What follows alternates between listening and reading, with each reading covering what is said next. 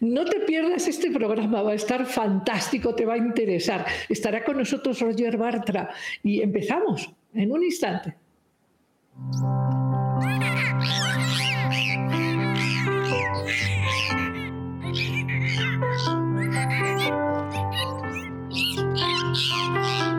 Y como sabes, en todos nuestros programas disfrutamos mucho esta sección que llamamos Vivir sin miedo. Es importante, es muy importante vivir sin miedo. Y para vivir sin miedo, quiero sugerirte que te enfoques en uno de tus poderes más grandes, y es el poder de elegir. Con frecuencia eh, conversamos acerca de que nos gustaría ser más libres, más abundantes, tener vidas más interesantes, excitantes. Bueno, ¿Y por qué no la tienes? Pues no la tienes porque no has ejercido tu poder de elegir. Más bien has querido complacer quizá a tu papá, a tu mamá, en fin, a tu pareja. Eh, el asunto es que, eh, claro que has elegido, claro, has elegido muchas cosas, pero quizás de manera un poco hipnótica, de manera subconsciente. Has elegido estas cosas que pensabas que era adecuado elegir, pero, pero eso no puso en marcha tu poder. El poder de ponerte en contacto con tus verdaderos deseos, con tu verdadera identidad. Y eh, por eso no has elegido realmente. Y, y, también porque para elegir, para elegir con libertad, hace falta también valentía, hace falta ponerse en contacto con los sentimientos profundos y asumir lo que entendemos el riesgo de lo desconocido. Pero vale la pena elegir, elegir es lo que pone en juego tu libre albedrío y tus muchas posibilidades de expansión, de crecimiento y por supuesto de un gozo y una gran intensidad de vivir. Así que aquí en Para Vivir sin Miedo te sugerimos Enfócate en tu poder de elegir y elige bien, elige el amor, la alegría, elige la creatividad, elige lo desconocido, elige ir por más de quién eres. Y empezamos, empezamos ya con este encuentro fantástico con Roger Bartra.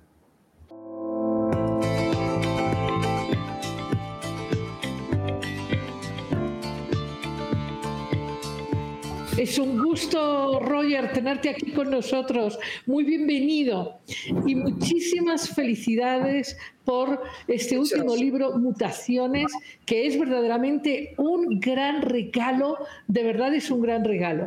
Y ahí en este texto, Mutaciones, abres puertas a muchísimas reflexiones, muchísimas. Eh, de entrada, eh, me simpatiza estos hilos que entrelazan los enfoques de tu ser. Cuando, cuando planteas esta búsqueda de la verdad, esta forma de, ir más allá, esta forma de rebeldía que, manifiestas, y, este asunto que creo que tiene que ver con, esto de estar eh, no, no, tanto como extranjero, sino como un ciudadano más allá de lo conocido. ¿no? Eh, por eso estas búsquedas del exocerebro y más cosas que te quiero preguntar. Es un placer estar contigo. Pregunta, pregunta. Sí. Eh, bueno, bueno, recordaba que he hecho varias entrevistas, te he hecho varias entrevistas y siempre ha sido para mí un gozo, un placer. Pero te preguntaba, o quiero preguntarte, eh, ¿cuál es la sensación? Me he preguntado esto muchas veces ¿Cuál es la sensación que queda de, un soñador al que se le rompe el sueño? He pensado muchas veces, eh, estas eh, personas, hombres, mujeres, militantes del Partido Comunista que dieron la vida, se esforzaron, eh, bueno, asumieron riesgos, luchas y ven que el asunto, el asunto no, no, tiene nada que ver en su manifestación con lo que imaginaban.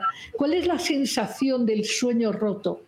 Era un, un militante hablado que creía en la posibilidad de la revolución, que creía en el socialismo y la realidad se fue imponiendo y muchos de nosotros fuimos descubriendo que esa utopía, que esa eh, imagen que teníamos del socialismo pues era falsa y que en realidad había un régimen de, explotación, eh, de corrupción este, terrible, que, que es países que, socialistas tenían un socialismo verdaderamente autoritario que estaba muy alejado de lo que nosotros creíamos. Entonces hay eh, todo un proceso de desilusión, de desencanto, pero que en mi caso me llevó a otras convicciones, digamos, a, encontrar y explorar un socialismo democrático, es decir, la socialdemocracia, eh, comenzar a creer que el no se derrumbaría, como eh, se había predicho, no habría la posibilidad de una revolución que había desencadenado unos demonios terribles y una situación terrible. Era posible eh, mejorar la situación de la gente más desposeída, de los pobres, de las Era posible reformar el capitalismo, cambiarlo totalmente. cambio total eh, se había frustrado. La posibilidad de reformarlo aparecía lentamente. Esos primeros atisbos pues, aparecieron en lo que se llamó en aquella época el eurocomunismo, este, encabezado por el gran dirigente italiano Enrico este, y, los lugares del mundo. Así que a cambiar eh, y, a superar, digamos, esa desilusión y a volverme, de hecho, un crítico de socialismo real que había resultado este, despótico y que había desencadenado una represión impresionante. Sí, eh, eh, desde luego eh, parte de tu alma, de tu espíritu, se ha interesado mucho en comprender la condición humana también. has viajado por muchísimos países, has investigado estructuras funcionales de lo humano en distintos estratos y modos sociales. digamos que eh, que las estructuras políticas y sus eh, apariciones y modificaciones tienen que ver con este tema del poder. Sí, efectivamente, yo como antropólogo me considero, pues, por supuesto, un explorador de la condición humana. En esa calidad es que los antropólogos viajamos, buscamos, hacemos investigación en, diversidades. Originalmente los antropólogos estudiaban esa condición humana en los pueblos eh, colonizados, en los pueblos, primitivos y salvajes. Hoy en día, desde luego, la antropología eh, eh, abarca el estudio de la condición humana mucho más amplio y estudia nuestras propias sociedades y las sociedades llamadas desarrolladas, las sociedades ricas, eh, eh, etc. En fin, básicamente es el estudio de la, de la condición humana a través de sus expresiones culturales. Y eso es a lo que yo he dedicado de décadas y décadas. Y eso es lo que en libro, mi libro es una exploración de ese pasado mío, buscando en los diferentes recovecos de la condición humana, recovecos de las diferentes sociedades, los mecanismos que permiten explicar diferentes cosas. Por ejemplo, los mecanismos de legitimación del poder político, que no es cualquier cosa, que aún en las sociedades democráticas no funciona solamente por medios electorales, sino que requiere cultura legitimadora. Eso es una parte que he empezado. O la gestación de identidades nacionales o de identidades culturales de diferente índole. Eso también ha metido sobre todo a explorar la llamada identidad mexicano, de la cultura de lo mexicano. Todo eso al final hasta estos estudios sobre las relaciones en las redes neuronales y los símbolos culturales y las estructuras culturales externas. Todo eso gira efectivamente, tú lo, ves bien, en torno a la inquietud, cuál es la condición humana, ¿dónde estamos en estos momentos? Sí, una, una, de las cosas que planteas es que eh, parece indisoluble eh, la identidad personal y la influencia de la cultura donde esta identidad se nutre. Los antropólogos iniciamos el estudio generalmente por, identidades sociales, ¿no? identidades De todo eso está la identidad del, del individuo mismo, esa identidad única que es lo que exploro en mi libro Antropología del Cerebro. Y de hecho, mi libro Mutas, esta autobiografía, a fin de cuentas es una exploración de mi propia conciencia y de la historia de mi conciencia individual.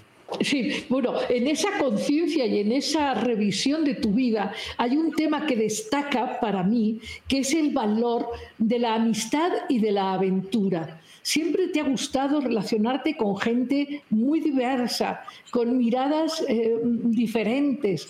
Eh, ¿Estás de acuerdo? Cuéntanos de eso. De hecho, todo este proceso de trabajo, de creación, se puede realizar en la, compañía de amigos, amigos y amigas de diferente naturaleza en muy diferentes eh, niveles. En biografía exploro muy poco esa dimensión, pero sí dejo que aparezca y menciono amigos y amores porque me ha parecido importante eh, resaltar el papel que tiene esto en, en el escribir cotidiano. Y todo esto implica, acompañado, desde luego, de un ejercicio imaginativo que nos lleva a diferentes aventuras. Hay lado de aventura, es esa beta rebelde de la que hablo, este, que implica dejar eh, ideas establecidas, abandonarlas para darse nuevos, a nuevas ideas, a nuevas formulaciones. Esa, es una aventura permanente y sin ni hablar con la aventura permanente, permanente que significa viajar a otro país, vivir en otro país, porque yo, como lo relato ahí, he vivido largas temporadas en Europa, en, desde luego en París, en Barcelona, he vivido también en Nueva York, en Londres. ¿En Venezuela? ¿En Venezuela?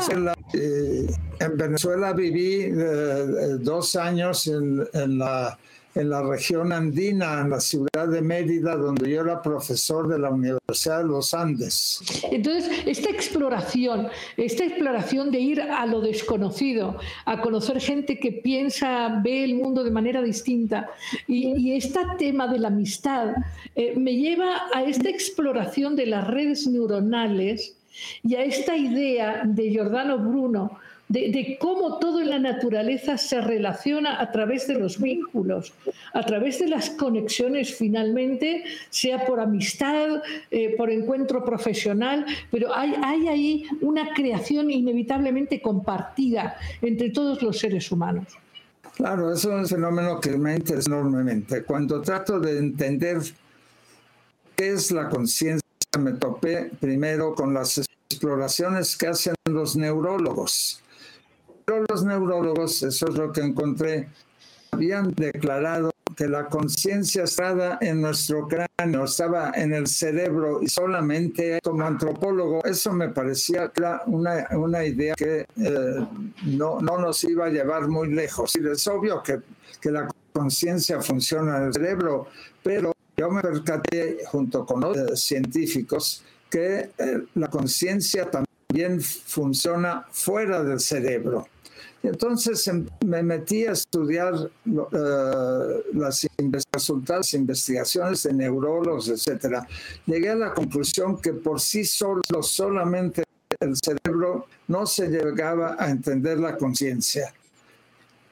Por lo tanto, exploré un concepto, un concepto que yo en mi libro, El cerebro, el concepto exocerebro, es decir, existe un cerebro exterior. Y este cerebro es simbólicas de carácter cultural, comenzando por el habla, desde luego, el lenguaje, la escritura, memoria artificial, todos los símbolos nos rodean, desde los símbolos del los símbolos artísticos, este, los símbolos en la comida, etcétera. Todo ese conjunto de símbolos que está en torno a nosotros forma una especie de exocerebro, de cerebro exterior, pero que no tiene un carácter neuronal, sino un carácter eh, simbólico. Trata de redes simbólicas que sustituyen cosas que el cerebro no es capaz de procesar y solo puedas con símbolos y los símbolos están afuera. Y bueno, de hecho, uno de los símbolos interesantes eh, que tú has explorado es el de los símbolos de los 22 arcanos del tarot. Cuando desarrollé eh, mi idea sobre las redes imaginarias del poder político para tratar de entender cómo se construían mecanismos de legitimidad eh, eh, que, apoyaban al poder político, descubrí eh, que funcionaban que funcionaba una red imaginaria que, generaba la idea de un yo, conciencia de un yo, este, conectaba con un otro yo este, no, extranjero, peligroso, terrorista, etc. Para explorar esas redes imaginarias del poder político, escribí un libro que se llama así, Las redes imaginarias del poder político, que lo dividí en 22 capítulos. Metafóricamente lo ligué cada capítulo, los 22 capítulos, con los 22 arcanos mayores del tarot y 22 capítulos del último libro de la Biblia, el Apocalipsis, como, eh, eh, como elementos metafísicos, elementos literarios, si se quiere, para poder eh, entender ese fenómeno de la legitimación política por medios simbólicos, por medios imaginarios. Y la gestión de redes, redes de poder pero muy poderosas, poderosas, basadas en esta imaginería del, otro peroso y del yo normal las sociedades. Por eso utilicé la simbología del tarot, también la simbología del apocalipsis. Sí, Sí, sí. Y, hablando, eh, bueno, hay, mucho que tú planteas en este libro eh, que ayuda. Uno de los temas que hoy se discute en las universidades es cómo las nuevas generaciones desconocen eh, de dónde vienen, desconocen eh, las luchas de sus antepasados. Entonces yo creo que con, el libro Mutaciones van a poder entender mucho más de lo que ha gestado su historia actual. Eh, creo que es importante la memoria. ¿Qué piensas de recordar lo que ha pasado para consolidar también la identidad propia? Las sociedades deben para legitimarse, para existir con una cierta definición, admitir una memoria que al mismo tiempo es plural, una memoria histórica, pero que revela a una multitud de actores en el pasado que intervinieron y que configuraron la historia de un, pueblo, de una sociedad, de un pequeño grupo incluso, identidades colectivas que, que se, que se hacen y se deshacen constantemente porque no son fijas. La historia de un país, de un país como México, es una historia que se va haciendo y deshaciendo. Eh, los políticos, los intelectuales, los historiadores, los sociólogos están revisando el pasado constantemente y lo están reconstruyendo y destruyendo al mismo tiempo, destruyendo viejas ideas su y formando nuevas ideas de tal manera que no es posible establecer de manera fija una memoria y que, y, que no, si no hace ninguna otra. Hay, por lo tanto, un cruce de diferentes identidades. Es una memoria colectiva, pero al mismo tiempo y llena de contradicciones. Eso, eso es lo, lo, lo que hace muy difícil hacer identidades fijas, establecen los nacionalismos, los nacionalismos este, corrientes de ideas que intentan fijar y cristalizar el pasado eh, de manera inamovible en, para defender bueno. a, el oro como único yo creo que en este momento, Roger, en este momento, con la, concepción clara de la complejidad, esa, mirada eh, reduccionista no tiene cabida. No solamente no funcionan las miradas simplistas ante la complejidad del mundo, pero esas miradas simplistas y unificadas, nacionalistas, por ejemplo, que son unas de ellas, son una fuente de, de, constante y son la raíz y las causas de, innumerables las, las dos grandes guerras mundiales fueron provocadas por choque de nacionalismos. La guerra en Europa que hoy vemos en Ucrania es el choque del nacionalismo gran ruso contra el nacionalismo defensivo de los ucranianos. Es una, una condición dramática. El nacionalismo es una ideología extremadamente cuando se asocia al populismo características verdaderamente dañinas y malignas pasa en muchos lugares, incluyendo México. Bueno, yo, yo suelo comentar Roger, suelo comentar que hay que cambiar al mundo del I, al mundo de la integración, al mundo de la conexión, de esto y lo otro, no de esto o lo otro, sino lo uno y lo otro. Eh, creo que tenemos que ir a un mundo nuevo donde la integración de los opuestos sea eh, una elección clara. Desde luego, esa es eh, la, afirmación del ego frente a una otredad que considera extraña y peligrosa es la fuerza, la de muchos otros y de que uno mismo es el otro para los demás y no tiene por qué ser dañino ni agresivo. Es fundamental. Entonces, lo que es que hay que aceptar la pluralidad. Eso, en términos políticos, se llama una cultura cívica, acepta, acepta la pluralidad y puede ser que surjan adversarios, pero no enemigos. Esa es la gran política. Hay Dios es lo natural, pero cuando empieza a comportarse como enemigos, entonces la democracia en peligro.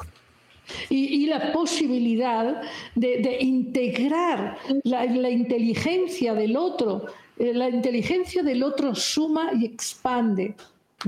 Si habláramos de una red neuronal eh, de un país o de un planeta, eh, obviamente el funcionamiento eh, ideal sería en la integración del todo saber. Que llevo, digamos, décadas explorando y lo que he tratado de reflejar mi libro Mutaciones, ese antropólogo, ese sociólogo, en entender estas cosas desde muy diferentes puntos de vista, porque yo he saltado de un punto de vista a otro, así como he saltado de un tema a otro, porque he estado explorando diferentes temas. También he saltado de un punto de vista a otro. Al descubrir nuevas ideas, uno cambia el punto de vista que tenía y entonces todo es un, un, un, conjunto de mutaciones y cambios que es muy estimulante, pero al mismo tiempo puede ser un laberinto en el que uno se pierde, desde luego porque tantas mutaciones y tantos cambios y tantas ideas circulando forman un enrejado que se puede convertir en un laberinto y uno puede perderse allí. Yo creo que no he perdido del todo y he logrado sobrevivir. Eh, eh, bueno, eh, este, este, tema de la adaptación al cambio, de, la valentía de renunciar a viejas convicciones, a mí me parece importantísimo. Poner a prueba las viejas, las propias convicciones, me parece que es un acto de valentía enorme. Bueno, yo no soy quien para calificarme a mí de valiente, pero sin duda he, enfrentado situaciones muy difíciles que me han obligado a tratar de entender cuál es la salida, no huir simplemente, ir a regresar a salir hacia atrás, sino buscar salidas hacia adelante eh, cuando se confrontan estas situaciones peligrosas y eso es lo que está pasando hoy en día en México justamente. Vivimos una situación extremadamente peligrosa y difícil de grandes tensiones y no hay que huir, hay que enfrentarlo. Claro, eh, en México y en Brasil y, bueno, y en los países eslavos, esta polarización que, que, parece ser como la irrupción de un temor muy profundo, no resuelto.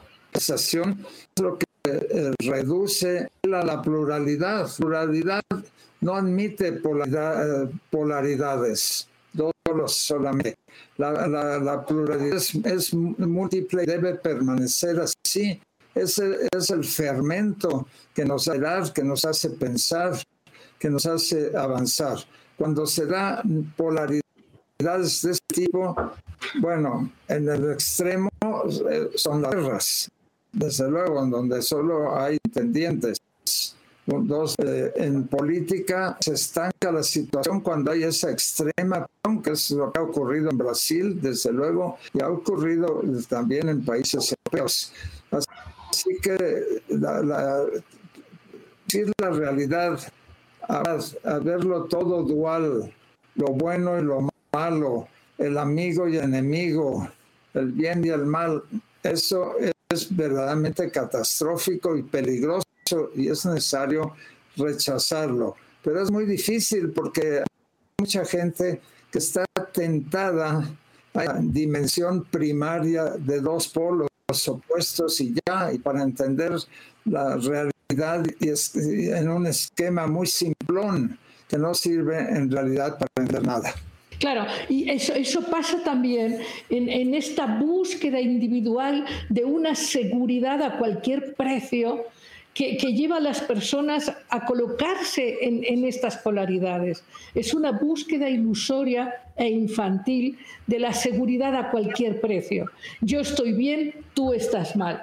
Y este es un gran drama que empieza en el individuo también. Exacto, eso es exactamente lo que exploré en las, y entendí como redes originarias del poder político, redes que son solo dos posts, ¿no? El, el, uno y el otro, y ya. El yo y el otro, ya, solamente eso. El, el, la persona que es normal y la persona que es anormal. Entonces, claro, eso eso es, permite legitimar a un sistema político, pero erosiona la realidad de la democracia. Y eso eh, es, es, un peligro, es un peligro relativamente vivo y, y, es un peligro vivo que nos amenaza todo, todos los días en muchos lugares del mundo. Y eso es una, es una tragedia que vive esa condición humana de la que estabas hablando, esa, ese enfrentamiento a, esa polaridad que tiene raíces cristianas. Pues es, eh, es el, el, Dios y el demonio, ¿no? Entonces, eh, a fin de cuentas, son reencarnaciones de esa idea polar antigua cristiana eh, que lentamente el propio cristianismo se fue deshaciendo de esa idea, de, de desaparecer de, encarnado en un demonio en, un diablo, este, para llegar a entender, eso es una algo de lo que relacionado dentro de las tradiciones religiosas cristianas, de pensar que el mal, el enemigo, en realidad el mal es la ausencia de bien, no es una entidad en sí misma, es, una, es un vacío. Pero ese vacío es muy atractivo para muchos. Ese es el, problema. Aunque, aunque hoy, ya después de las aportaciones de Jung y de la comprensión de la sombra que, que todo individuo y toda nación tiene, deberíamos ya poder integrar ese otro o esa sombra con una mayor madurez. Ya podemos hacerlo. Bueno, yo no soy tan optimista, yo soy más bien pesimista y lo considero como un, ser realista. Eh, deberíamos poder superarlo, sí, pero a cada paso, a cada paso surgen estas ideas. Uno se descuida, hay político, hay un viraje cultural, cambia cambian las cosas en un país y de la noche a la mañana todo esto surge. Vamos a tardar, yo creo que mucho, pero mucho tiempo en lograr deshacernos de eso. Hay que, hay que aspirar a eso, hay que, hay que, hay que luchar por eso, pero eh, siendo conscientes de que es un proceso muy, muy largo y que no veremos en vida el final de esa situación. Habla, yo soy pesimista al respecto. Yo, yo, yo, yo, al revés, Roger, yo, yo pienso que hay cambios tan drásticos que se están gestando que va a haber un despertar de conciencia, yo sí creo que, que, es inminente un cambio de, de percepción, un, cambio fundamental para toda la humanidad. Pero, pero te quería plantear, eh, tú has hablado de que nuestra época es, similar a, épocas de cambios profundos, como la época del Renacimiento, por ejemplo. Es posible que tengas razón. Me gustaría que fuese así, me gustaría que tu optimismo fuese eh, corro. Yo, yo, yo me inclino por mista. Grandes cambios ha habido, pero muchos de estos grandes cambios han sido desastrosos. Digamos, los grandes cambios que inauguran la historia del siglo pasado, del siglo XX, fueron inmensos, fueron, fueron gigantescos.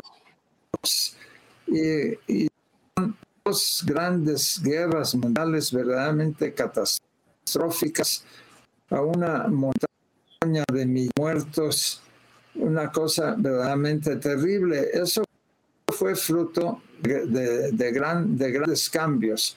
Las, guerras mismas produjeron grandes cambios y establecieron una cierta paz que sería al principio y que, dio muchas esperanzas de que habíamos llegado a una situación estable.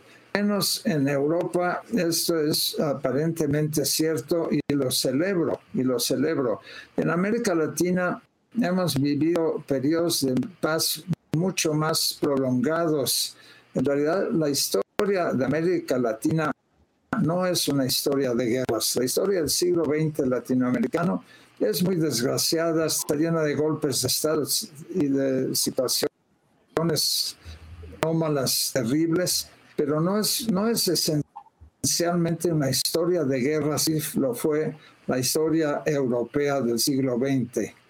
Así que, bueno, yo, yo espero que los europeos recapaciten y, y digamos, logren superar los peligros que hay ahora porque ha estallado una guerra en el continente europeo, en Ucrania.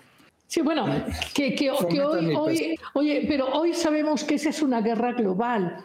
No, no es necesariamente una guerra entre países eslavos, es una guerra mundial. Así que no solo tienen que reflexionar los europeos, también tienen que reflexionar los chinos, los estadounidenses y de alguna manera este, este exocerebro colectivo de la humanidad. Sí, el problema es que no es un solo exocerebro, son varios exocerebros y que entran en colisión. El, exocerebro chino es muy diferente al exocerebro ruso y el ruso es muy diferente a eh, y el de Estados Unidos.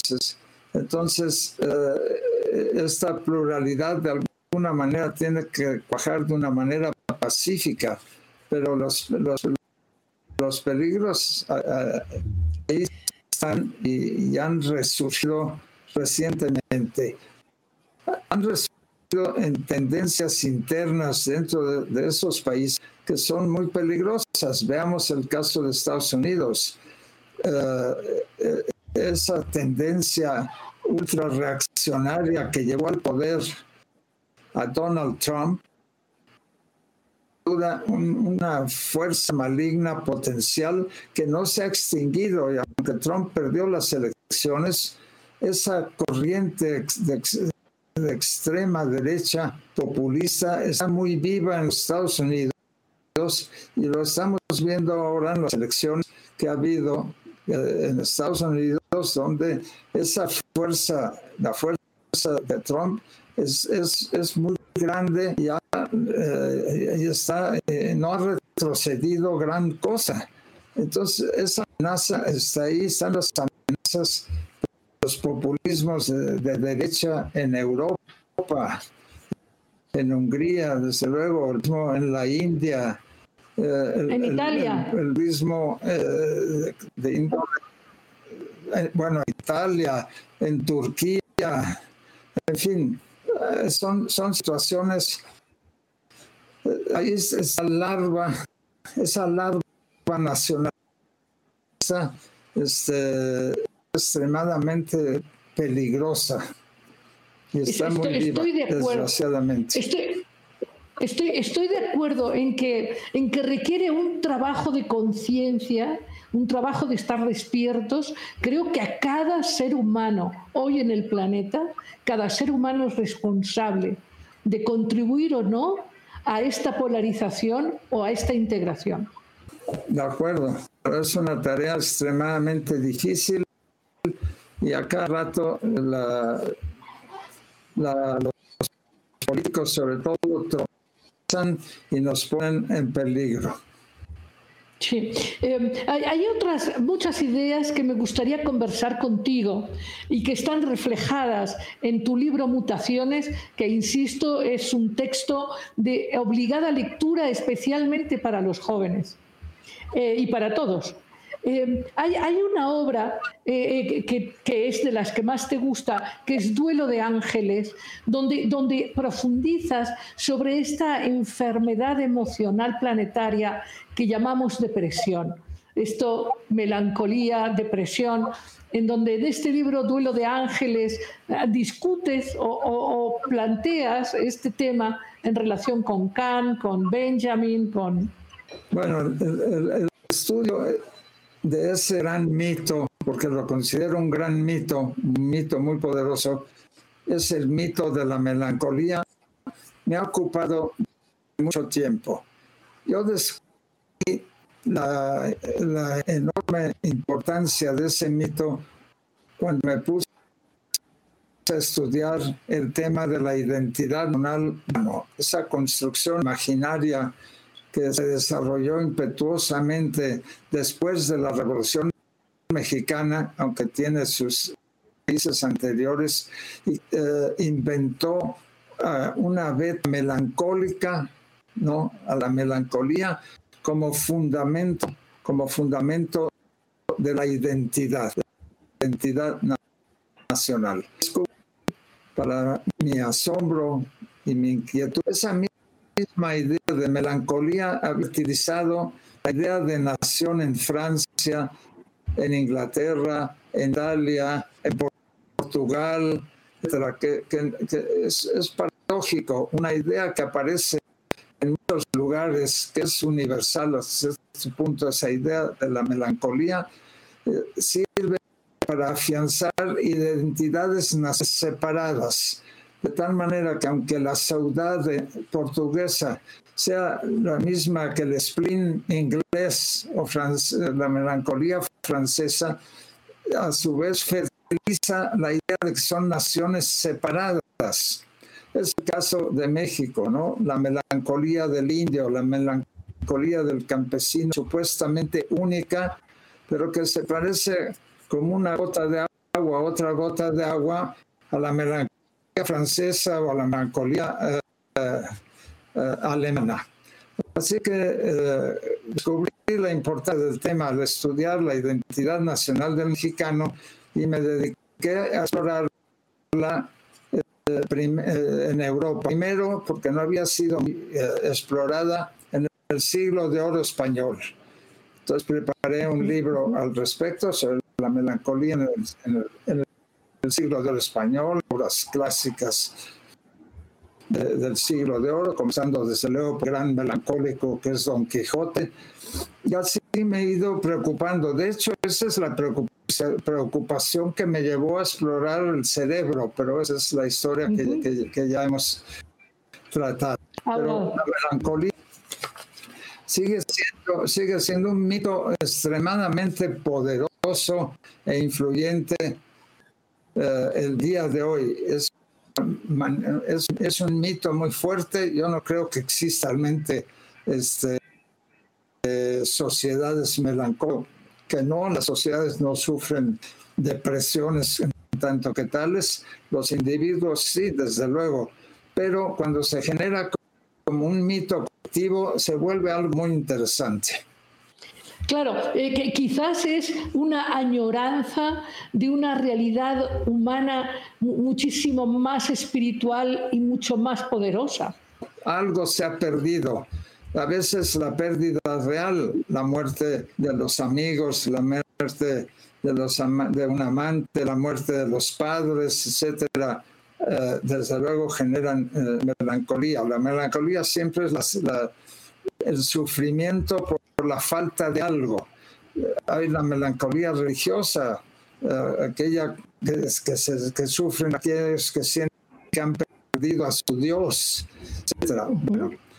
eso, es, es algo muy importante que a veces diga, desde luego, yo estoy viendo la, la condición melancólica como un mito, pero existe también como una enfermedad clasificado los psiquiatras y que se puede llamar con el término aparentemente más científico de depresión.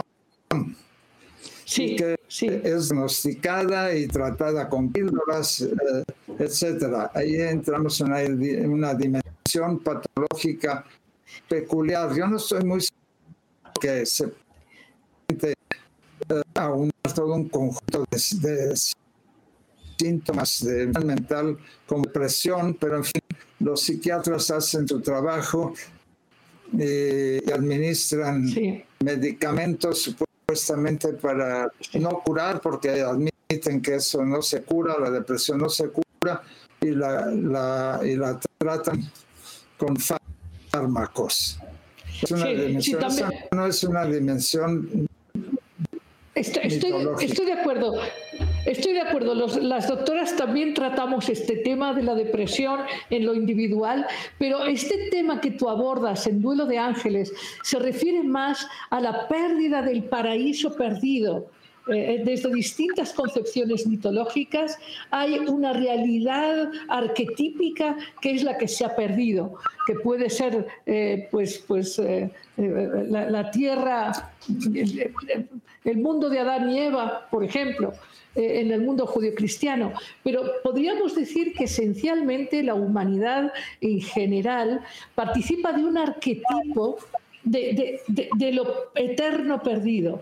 No soy muy seguro que exista ese arquetipo, pero lo que sí hay cuando se construyen identidades nacionales, como es en el caso mexicano, la idea de la melancolía por haber efectivamente abandonado un paraíso original. Ese paraíso original en la, ideología nacionalista mexicana es la sociedad prehispánica que fue eh, eh, avasallada, conquistada, etcétera, pero que, supuestamente existe todavía en la profundidad del alma mexicana ese pasado que fue eh, un paraíso que es perdido, pero que es posible recuperar. Ese es el centro del nacionalismo en México y de muchos otros países que también piensan una edad de oro pasada que se estropeó, pero a la cual es posible eh, eh, regresar. Es la idea primitiva y atrasada, si se quiere, de Trump, de volver a, a América grande de nuevo, de volver a ese pasado grandioso que se ha perdido. Bueno, esa es, es una vez más la melancolía utilizada como mito para fortalecer al nacionalismo. Bueno, es, una aportación la tuya verdaderamente interesante, eh, porque eh, si bien desde el punto de vista mitológico hay eh, un origen, un origen que todos los pueblos consideran como, como surgidos de una hierofanía, ¿no? El, origen hierofánico de los pueblos, la, la, verdad es que desde tu análisis, el manejo que se hace pues no es precisamente constructivo, ¿no? O sea, no es el mito del eterno retorno espiritualmente hablando, es otra elección.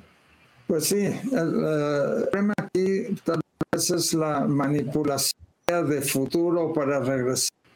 Es una cosa completamente contradictoria porque supuestamente el futuro es el abandono del pasado, pero hay maneras de manipular la idea de futuro para intentar regresar a un pasado imaginario, pero que se supone grandioso o dorado. Esa, esa, esa manipulación del pasado este, atrapado por el futuro o el futuro atrapado por el pasado, de las peculiaridades, es una de las peculiaridades de las sociedades modernas que siguen generando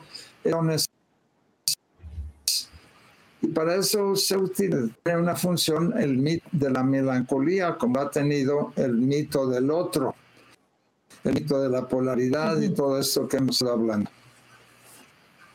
Sí, bueno, yo, yo estaría horas hablando contigo, Roger, horas. Pero eh, como sé que el tiempo es limitado, te quiero hacer solo dos preguntas más.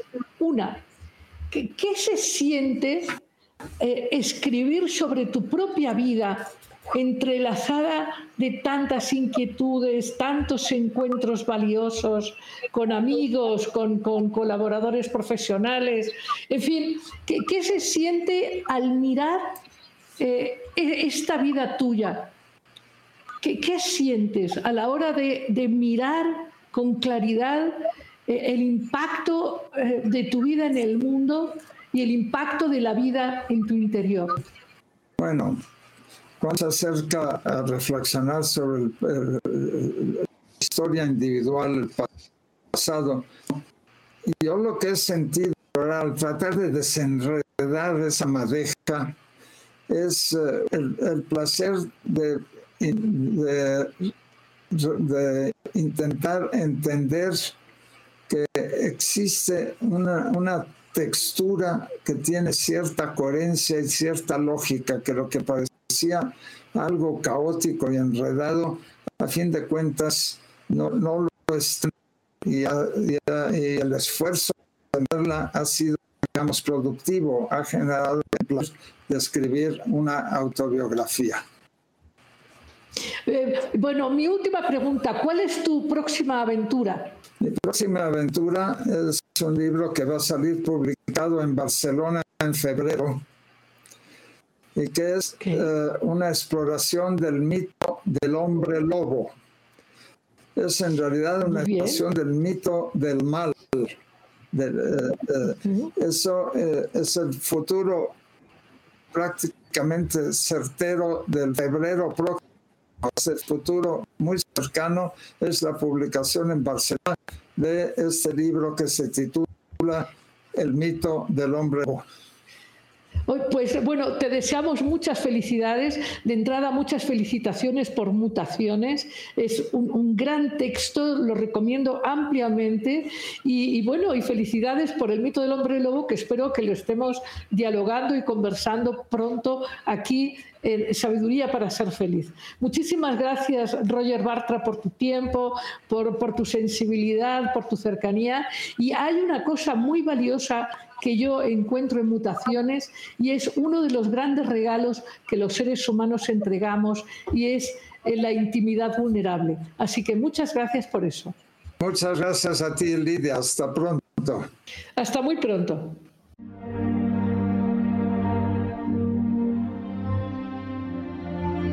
Y estamos aquí, ya sabes, en Cuentos sin Cuentos. Y esta es la historia del traje atendido. Resulta que en una ocasión eh, unas eh, gentes muy poderosas habían decidido ofrecer un gran banquete. Y a este banquete invitaron a un vecino, entre otras muchas personas. Y este vecino decidió, pues sí, aceptar la invitación al gran banquete que prometía ser una reunión muy festiva, muy gozosa, muy abundante. Así que el vecino, sin demasiados protocolos, eh, se fue con su vestimenta habitual a la famosa cena. Y ahí efectivamente estaba gente engalanada, eh, había muchísima gente presente, eh, todos con ánimo festivo, pero el asunto es que no le hicieron caso, ni los anfitriones le saludaban, ni los camareros lo atendían, así que de golpe decidió que eso no le parecía bien y se fue a su casa. ¿A qué? Pues a engalanarse. Se puso trajes muy lujosos y volvió a ir a la fiesta, volvió a ir a la celebración. Y oh sorpresa, ahí sí, los anfitriones lo saludaron con mucha ceremonia, los camareros le preguntaron qué quería comer, qué quería beber, y él, ni corto ni perezoso, se desvistió, sacó el traje y lo puso en la mesa y dijo, sírvanlo. ¿Pero qué os pasa? ¿Por qué hacéis esto? Porque parece ser que lo que ustedes consideran valioso es el traje. Bueno, atiéndanlo. Y colorín colorado, este, este cuento, este cuento se ha acabado. Nos vemos el próximo jueves.